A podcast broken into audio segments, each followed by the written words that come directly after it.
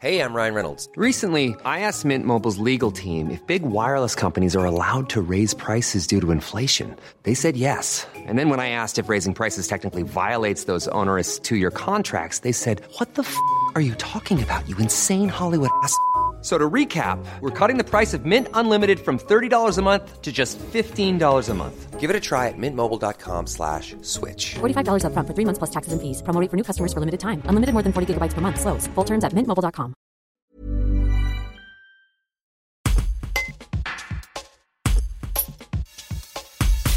Ils ont travaillé sans relâche durant 10 ans pour percer les mystères des desert kites ou cerfs-volants du désert en français. Ces mégastructures créées par d'anciens peuples du Proche-Orient pour chasser.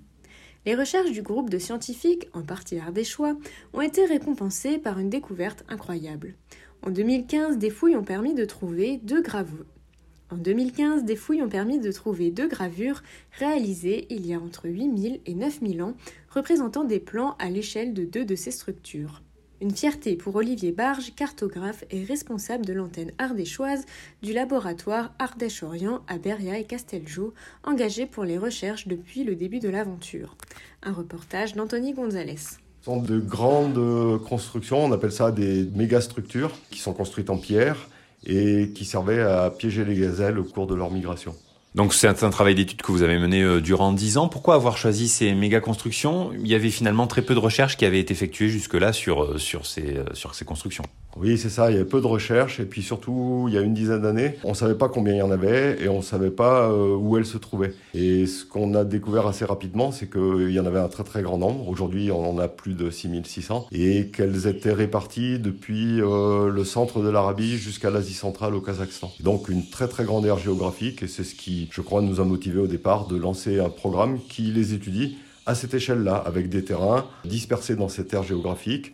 Donc on a travaillé au Kazakhstan, en Arménie, en Jordanie et en Arabie. En dix ans, qu'est-ce que vous avez découvert? Qu'est-ce que ces recherches ont changé sur la manière de percevoir ces, ces kites? Déjà, on a prouvé que c'était des pièges de chasse, parce qu'au début... Euh, euh, on pensait aussi que ça avait pu servir à la domestication. On les a datés.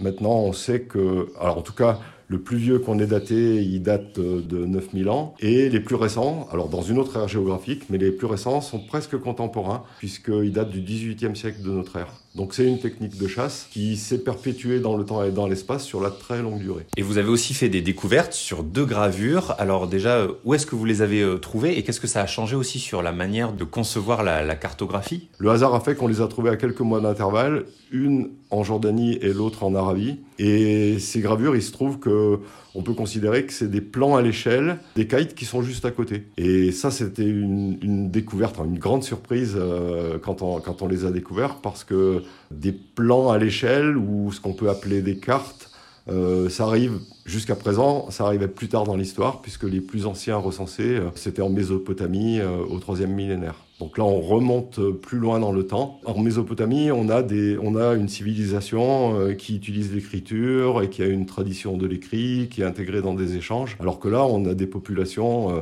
de nomades ou peut-être de semi-nomades et donc, euh, donc des gens qui ne maîtrisaient pas l'écriture et qui pour autant ont été capables de, de faire ces plans. Alors la cartographie, c'est votre domaine. J'imagine que ça doit être fascinant d'imaginer que la perception qu'on avait sur euh, les bases de la cartographie euh, sont peut-être un peu changées grâce à cette découverte?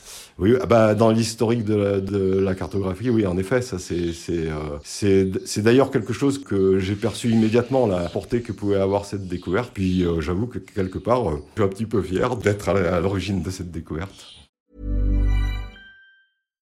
Hi, I'm Daniel, founder of Pretty Litter. Cats and cat owners deserve better than any old-fashioned litter. That's why I teamed up with scientists and veterinarians to create Pretty Litter. Its innovative crystal formula has superior odor control and weighs up to 80% less than clay litter. Pretty Litter even monitors health by changing colors to help detect early signs of potential illness. It's the world's smartest kitty litter. Go to prettylitter.com and use code ACAST for 20% off your first order and a free cat toy. Terms and conditions apply. See site for details.